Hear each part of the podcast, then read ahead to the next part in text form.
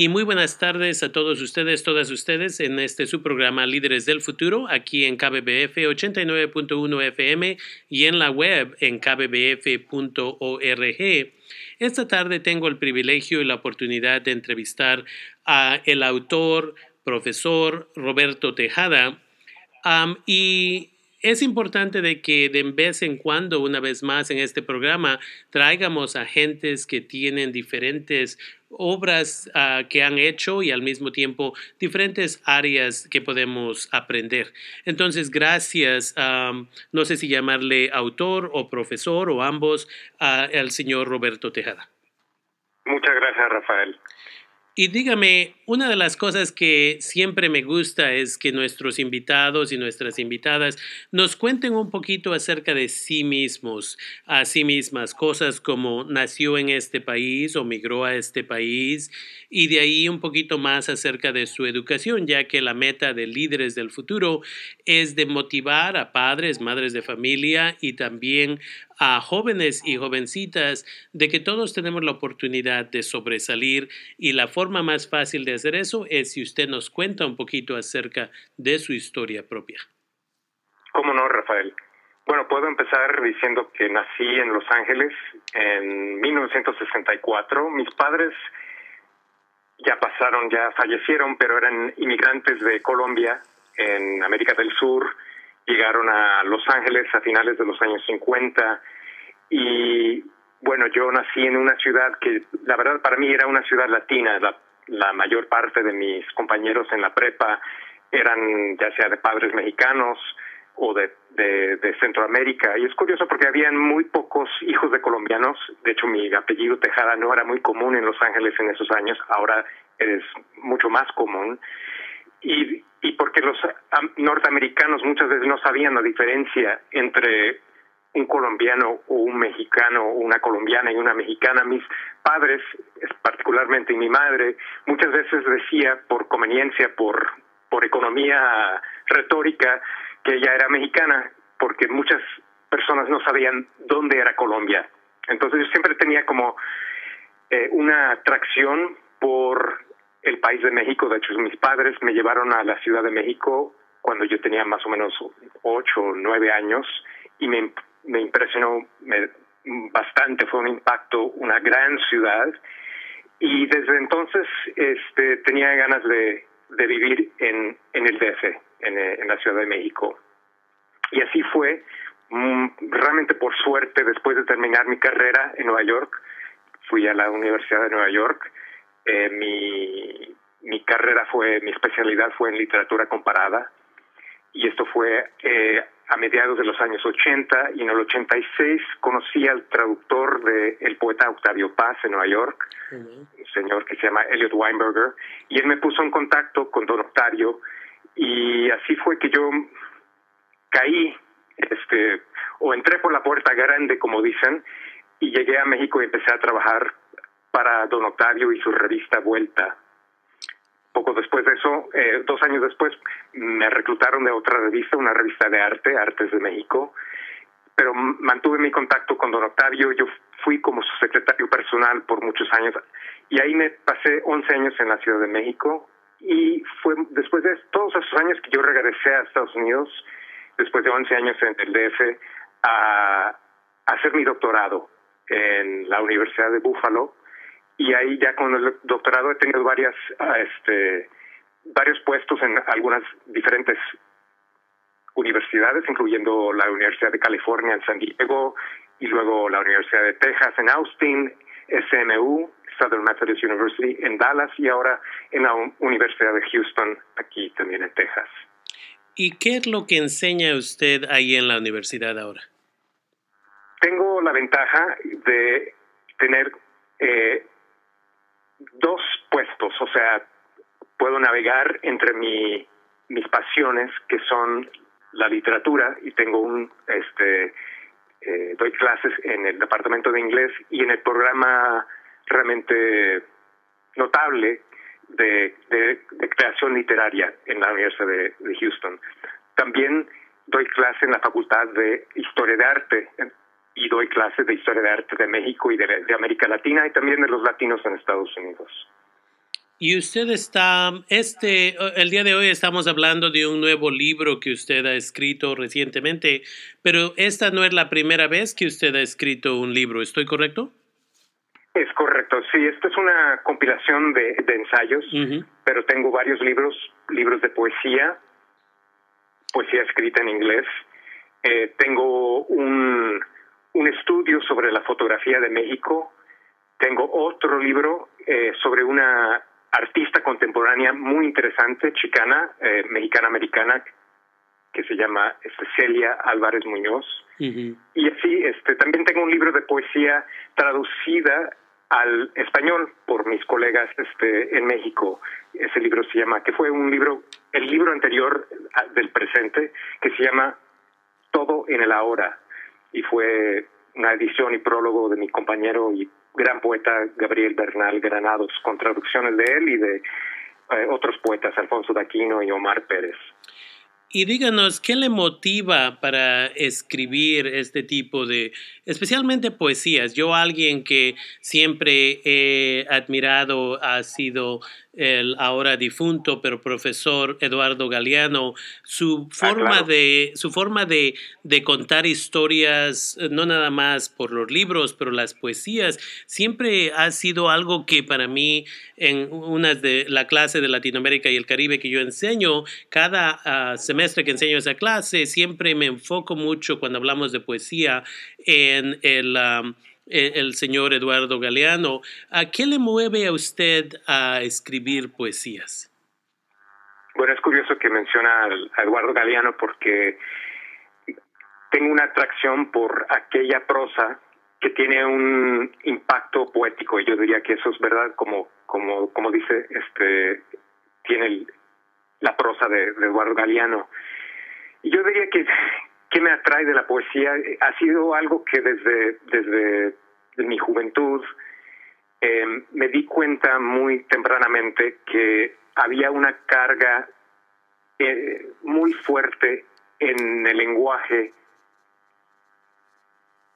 que se reduce o que tiene como un impacto por ser condensada este la el habla este condensado el habla no y, y que que el sonido este, la forma, este, la manera en que establece una relación entre la voz, la voz humana y el cuerpo, eh, especialmente cuando es en voz viva. Todo eso me, me, me, me atrajo mucho a la, a la poesía y, bueno, la poesía tiene una importancia en nuestros países de, de, habla hispana, ¿no? Entonces también este, me di cuenta que la poesía tenía mucho que ver con mi identidad bilingüe, ¿no? Mi identidad bicultural. Y ahora usted se está moviendo a escribir este libro que solo entiendo está en inglés todavía, Still Nowhere in an Empty Vastness. Y esta es una colección. ¿Qué le motivó para escribir este nuevo ah, libro? El libro es como la culminación de casi 25 años. Son ensayos, algunos de ellos que empecé a escribir recién llegado a la Ciudad de México, por ejemplo, en, en el 87. Eh, y lo que me motivó reunir o recopilar, porque los, este, puse los ensayos en una especie de secuencia, fue que en 2016, por ejemplo, me di cuenta en, un año de elecciones que había un candidato que estaba denigrando a los latinos y a América Latina, a los mexicanos, y que estas eran, y su retórica, este que ahora es este, el presidente actual, no venía de un vacío, que viene de unas largas historias de esta relación entre América entre las Américas, especialmente de Estados Unidos, con vistas hacia México, con vistas hacia Cuba, por ejemplo, que trato en el libro, pero también con vistas hacia todas las Américas. Y eso es lo que me puso a, a, a, realmente formar este, la secuencia del libro que terminó, según yo, o espero, que es como un reflejo del presente, aunque esté hablando de cosas que vienen desde el siglo XVII, por ejemplo, hasta, hasta los días actuales. Exactamente, y me gusta cómo en el libro usted habla de tantas cosas desde ah, Diego Rivera, no, los artistas de esos tiempos, Diego Rivera, José Clemente, Orozco y uh, Siquieros, y mucha de nuestra comunidad latina, yo diría, ha, habido un error muy grande entre los jóvenes de estos días viviendo en los Estados Unidos, en México, otras partes de América Latina tal vez, y gente de los que ya tienen 40, 50, 60 años, ha habido un... Estoy tratando de recordar quién lo dijo, pero en una entrevista hace años y años atrás, una persona indicaba que en México, por ejemplo, cualquier persona que ya era adulta y había terminado la preparatoria todos, todas, dice, si vas a su casa a visitar a esa persona, lo que vas a encontrar es que tienen una copia de ah, algún tipo de escritura por Pablo Neruda, por otros famosos, y la gente sabía quién era Orozco y Siquieros y todas estas personas y lo que vemos es que muchos de nuestros jóvenes y jovencitas en realidad no conocen las grandes influencias que estas personas tuvieron, no nada, no nada más en México, pero en los Estados Unidos, en América Latina. y me gusta que en su libro de usted menciona acerca de, estas, eh, de estos individuos específicamente como parte de lo que habla acerca de qué estaba sucediendo en México y los que migraban de los Estados Unidos a México a, you know, aprender acerca de ellos. Así es. Sí, es una pena lo que usted me cuenta, ¿verdad? Y es extraño precisamente porque tanto Diego Rivera, este, David Alfaro Siqueiros, este, José Clemente Orozco, los tres grandes muralistas, pintaron murales en Estados Unidos. Diego Rivera en San Francisco, eh, Siqueiros en Los Ángeles, eh, José Clemente Orozco en Nueva York y en Dartmouth College. Bien, no todos tienen este, el acceso a, poder viajar si no viven en esas ciudades o, cerca, pero sí es una pena que no se conoce esta relación íntima entre las artes de América eh, del Norte y las artes de América del Sur, ¿no? Em, como usted cuenta y como como este relato en el libro, en los años 20, 30, 40, después de la Revolución Mexicana, muchos estadounidenses, artistas, escritores, viajaron a México porque querían este, experimentar lo que era vivir la sociedad post-revolucionaria, que había como una efervescencia cultural, cultural en México. Eh, estoy pensando en fotógrafos como Edward Weston, eh, poetas como Hart Crane, Langston Hughes, escritoras como Catherine Ann Porter, que realmente este, participaron en la cultura mexicana en esos momentos. Y, y no solo eso, abogaron y promovieron la cultura mexicana en Estados Unidos. Es, es importante que nuestra comunidad sepa y cuando digo nuestra comunidad, digo nuestra comunidad de todo el continente sepa acerca de estas influencias que ah, México tuvo, por ejemplo, en los Estados Unidos y que al mismo tiempo los Estados Unidos tuvieron en México. La otra cosa que ah, estábamos mencionando anteriormente es como unos de en Hollywood tuvieron una influencia en la Revolución Mexicana y como muy pocos de nosotros, nosotras, incluyéndome a mí, en realidad no sabíamos acerca de eh, los contratos que Pancho Villa tenía o el contrato que Pancho Villa tenía durante la Revolución para hasta cierto punto influenciar a cómo los Estados Unidos percibían la revolución civil ah, en México. Es interesante, ¿verdad? Entonces, una de las historias que cuento en, el, libro tiene que ver con, por ejemplo, la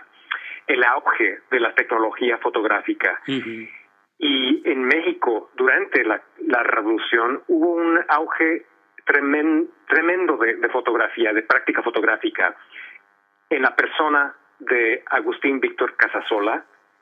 que era un fotógrafo, sus hermanos también formaban parte de un equipo, y él empezó a tomar fotos tanto del régimen anterior, del, del, porfiriato, de Porfirio Díaz, y de las de todos los eventos y de, las de, lo que sucedió en, en, durante la Revolución Mexicana. Y también era como un coleccionista de, de otros fotoperiodistas, digamos, que eran los primeros fotoperiodistas, y eh, pudo coleccionar un acervo que hoy en día se, se, se, mantiene en Pachuca, México, que se llama el acervo Casasola. Ahora, esas imágenes empezaron a circular en periódicos, en revistas en Estados Unidos y los de la industria cinematográfica de Hollywood se dieron cuenta que había mucho interés en los acontecimientos de la Revolución Mexicana y ahí por 1914 eh, hay una compañía, eh, había una compañía que se llamaba um, The Mutual Film Company, contactan a Francisco Villa, a Pancho Villa, y le firman un contrato para que Pancho Villa este, actúa de nuevo muchas de sus batallas que, estaban empezando en la frontera entre Estados Unidos y México, porque muchas veces los, los, los cinematógrafos no podían alcanzar el lugar donde Pancho Villa iba a, llevar sus, su tripulación, este, sus, insurgentes a una batalla. Y así se, se puede calcular la, la, manera en que las, las actitudes de Estados Unidos empezaron a cambiar hacia México porque primero en las primeras películas algunas eh, eran medio eran documentales luego empezaron a hacer este películas de ficción con figuras que eran uno se llamaba Pancho Vázquez o algo así pero eran este Pancho Villa eran representaciones de Pancho Villa y primero lo retratan como si fuera lo como si fuera un, un héroe, ¿no? Este, eh, robando de los, de los ricos para dar a los pobres. Pero una vez que cambian las alianzas y este Woodrow Wilson, que era el presidente de Estados Unidos en, ese momento, empieza a apoyar al enemigo de, de, de Pancho Villa, a Venustiano Carranza, y, y en ese momento los, los, las películas que empiezan a salir, este, hay una que se llama Liberty, the Daughter uh, of the United States, Libertad, la, hija de, Estados Unidos, retratan y representan a Pancho Villa como si fuera una, un alguien súper brutal. Un, y, y, y, lo que yo hago en el libro es también relacionar relacionar esa retórica sobre Villa como alguien brutal, un salvaje, eh, eh, que es muy parecido a la manera en que el actual presidente habla de, de, mexicanos y de, de gente de, Centroamérica. Entonces,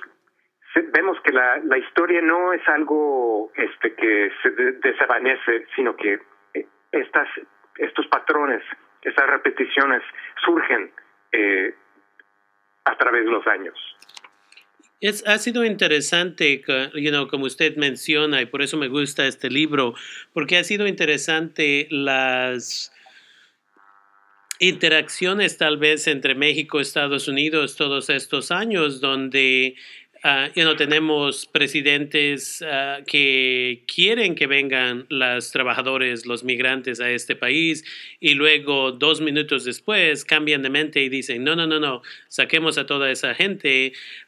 y eh, una conversación que tengo con mis estudiantes en mi otra clase de humanidades es cuando le pongo en la en el pizarrón le digo a los estudiantes, escribo la palabra América y les digo a los estudiantes que describan en sus propias palabras qué les llega a la mente cuando dicen América. Y muchos de estos estudiantes, sea latino, latina, latinex o, o ah, anglosajones, anglosajonas o afroamericanos o lo que sea, siempre piensan que América es el, los Estados Unidos y dan estas descripciones y luego tenemos el diálogo acerca de cómo este país trata a gente de, de, que tiene una piel diferente de los anglosajones. Y de ahí se crea un diálogo grande donde muchos de ellos se ponen de desacuerdo conmigo y dicen, no, pero este es el único país que recibe con brazos abiertos a toda la gente y luego le pongo una N al final, borro todo lo que escribí alrededor de América, le, le pongo una N y le digo América.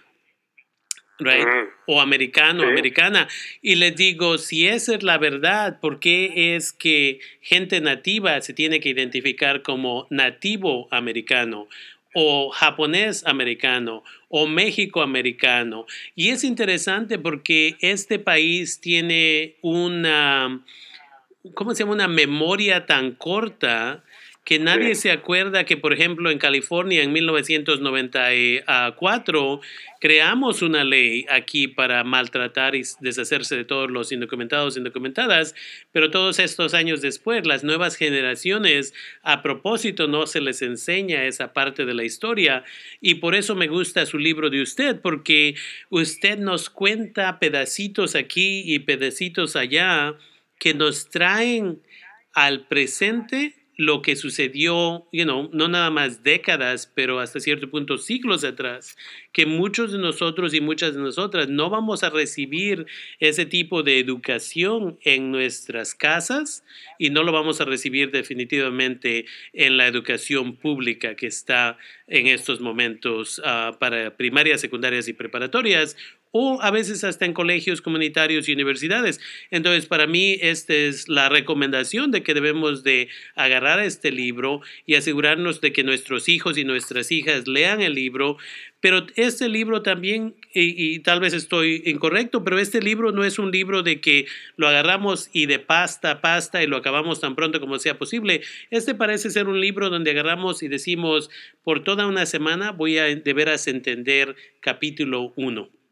Y luego, las, y, luego la siguiente semana ah, vamos a hablar acerca de capítulo 2. Y no es nada más de que yo lo voy a leer y lo voy a entender, pero cómo yo lo leo y educo a mis padres acerca de estas cosas. Y cómo yo lo leo y tengo diálogos con mis ah, compañeros, compañeras. Y cómo movemos a maestros, maestras que en realidad están listos, listas para educar.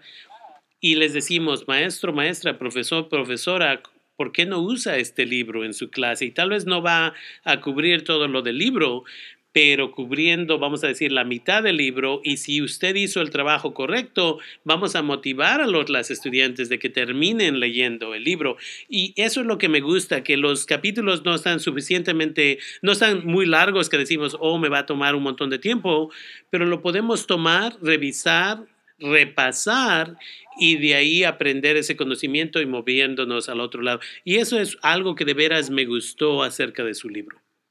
Me alegro. Bueno, de, hecho, este, yo justamente pienso que el libro no se tiene que leer de la primera página a la última, sino que más bien es como, como los las narrativas que yo cuento, es como un itinerario. De hecho, uno podría empezar con el último capítulo o con uno en el medio y luego empezar la trayectoria, el itinerario por el, por el libro. La otra cosa es que me parece excelente su ejercicio sobre qué es lo que viene a la mente a muchos estudiantes cuando con la palabra América, ¿verdad?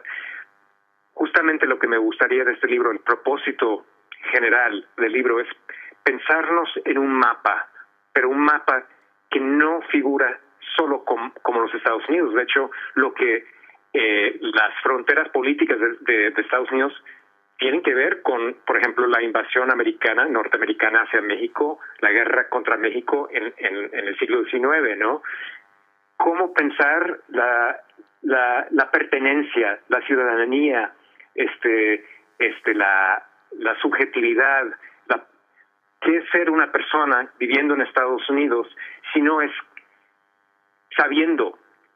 que uno viene por muchas migraciones este, itinerarios que han informado la manera en que eh, gentes de, de países de América Latina han venido a Estados Unidos desde hace mucho tiempo y que de hecho la geografía misma antes fue otra en que México alcanzaba los, estados de Texas, Arizona, Nuevo México, este, California, y que eso se tiene que entender y se, tiene que seguir enseñando. Exactamente, y una vez más, por eso me gusta su libro, porque nos da la oportunidad de que empecemos el diálogo, si no otra cosa, con los jóvenes y las jovencitas, porque si no, ese es el problema con hasta cierto punto estas personas presentemente que van a personas latinas, latinos, latinex, que van a estos eventos grandes de con el presidente de ahora de los Estados Unidos a apoyar al presidente supuestamente. Y es porque no tienen raíces y no tienen conocimiento del el sufrimiento de las personas que han tenido que emigrar y continúan migrando. Pero la otra realidad de que esto donde estamos, como usted menciona, California, Colorado, Nuevo México, Texas, Texas, Arizona, todos esos espacios, eran México y, y, las mentiras que nos cuentan acerca de cómo esos espacios se volvieron parte de los Estados Unidos. Entonces, una vez más, me gusta de que su libro de usted no es tan simple acerca de, vamos a hablar de historia, pero me gusta la parte acerca de arte, me gusta la parte acerca de Pancho Villa, me gusta la parte acerca de gente que estaba moviéndose de los Estados Unidos a México, simplemente porque eh, los Estados Unidos estaba creando espacios en los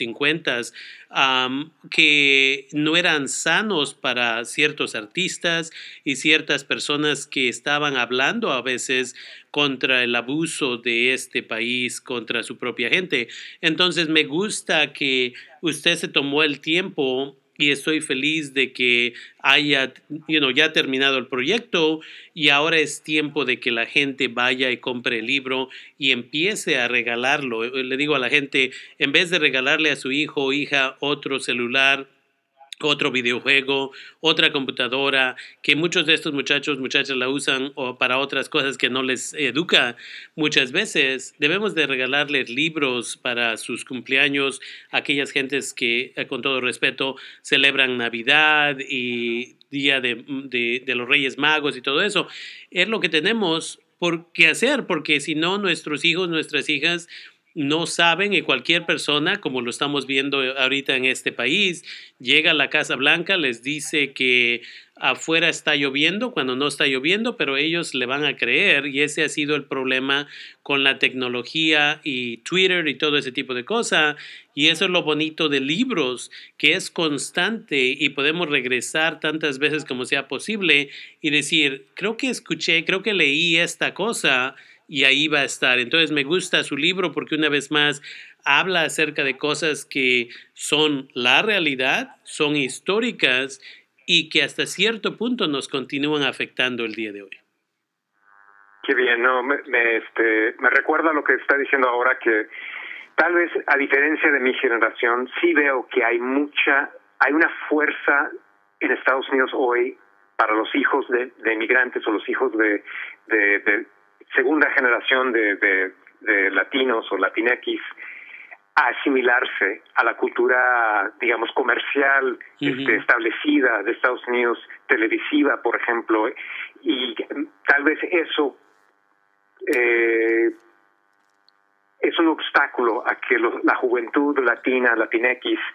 busque eh, otras historias, otras narrativas que no son las más este, eh, hegemónicas, no son las más este, establecidas, sino historias sobre artistas, sobre pintores, sobre poetas, eh, que nos dan otra historia, otra imagen de lo que es posible entre nuestros países, ¿no? Y eso me trae a mi última pregunta aquí. Yo conozco a varios estudiantes, conozco un estudiante que ya se graduó, por ejemplo, de la Universidad de Berkeley hace algunos años, dos, tres años tal vez, y es un estudiante que le gusta escribir, que en un futuro le gustaría escribir libros similares a los libros que usted ha escrito, pero yo diría hasta cierto punto con esta tecnología, con que alguien pone un poema rápidamente en la web y se puede volver famoso, pero otra persona quiere escribir todo un libro a veces la gente pierde la esperanza rápidamente de que si escribo un libro lo van a leer o no lo van a leer, ¿qué usted podría recomendar a estos jóvenes, a estas jovencitas, que a veces nosotros mismos como padres, madres de familia, les decimos, hijo, ese tipo de título universitario no te va a dar dinero, vas a terminar trabajando como mesero en un restaurante tal vez. Ah, pero si te vuelves un enfermero o una enfermera, siempre estás garantizado empleo. ¿Cuál es el mensaje que usted le gustaría mandar a estos jóvenes y jovencitas? Porque a veces, eh, you know, es difícil cuando el papá o la mamá le están poniendo unas ideas al estudiante, el estudiante o la estudiante viene a mi oficina y hablamos pero a veces las influencias obviamente de mamá o papá son mucho más grandes de lo que yo puedo hablar con los estudiantes, pero alguien como usted que tiene esta experiencia, ¿qué mensaje les manda a ellos? Es muy buena pregunta y es algo con lo que yo también este, eh, lucho, porque entiendo que los eh, las, este, la matrícula de, de la universidad es carísima hoy en día y entiendo que los padres, muchos padres piensan que una carrera en algo, entre comillas, más práctico, que podría ser, este, digamos, este, eh, sociología o negocios o em, eh, derecho, por ejemplo, o tecnología, que es, que es digamos, uno de los más este, eh, cotizados hoy en día, este, intereses en la universidad, que tal, que eso es más, que eso va a asegurar un empleo necesariamente. Y yo entiendo que los padres tienen ese, esa preocupación, pero yo diría que también este, las humanidades, este, la literatura, las artes plásticas, eh, tienen una, un lugar y creo que también son eh, estudios empleables, o sea, ¿qué, ¿qué es lo que uno aprende en la literatura y en la historia de arte? Pues uno aprende a escribir bien, para empezar, y esa es una es una técnica eh, importantísima en el en el eh, en el mercado laboral de hoy. Uno también tiene buena presentación verbal, poder hablar en este en público. Entonces hay muchas este muchos empleos que tienen que ver también con la con la cultura este bicultural o, eh, digamos este empleos que, que que necesitan que urgen tener juventudes este, personas jóvenes que, que son bilingües para poder este traducir entre el, el español y el inglés por ejemplo. Entonces yo creo que eh, las humanidades tienen un lugar y y bueno, eh, obviamente hay, hay otras carreras, pero es, es, algo que los padres deberían también este, tener en cuenta. Y con eso le traigo a de veras mi última pregunta y esa es, ¿está planeando traducir este libro en español para un futuro? Eh, sí, yo creo que yo yo he traducido al español cosas este, mías, pero yo preferiría en este caso eh, y muchas de las algunos de los ensayos ya se han traducido al español o, o bien aparecieron primero en español. Entonces, este sería una cuestión de contratar a unos, unos, unos traductores para que saliera, ojalá, también eh, en una edición este, española. Qué bien, qué bien. Y con eso le quiero agradecer por tomarse el tiempo esta tarde y hablar con nosotros acerca de su nuevo libro, ya que una vez más, la gente necesita este nuevo conocimiento, eh, que en realidad es conocimiento de hace mucho tiempo, pero traerlo otra vez y en vez de escribir múltiples libros acerca de ello, usted ha hecho un trabajo magnífico en juntar pedacitos de información aquí, pedacitos de información allá, y eso en realidad va a ser de un gran beneficio. Y estoy seguro que va a haber maestros, maestras que van a poder usar estos libros para así enseñar, como digo, a cosas importantes acerca de nuestra cultura y por eso le doy gracias por tomarse el tiempo y tener este diálogo con nosotros. Espero que así sea y agradezco a usted.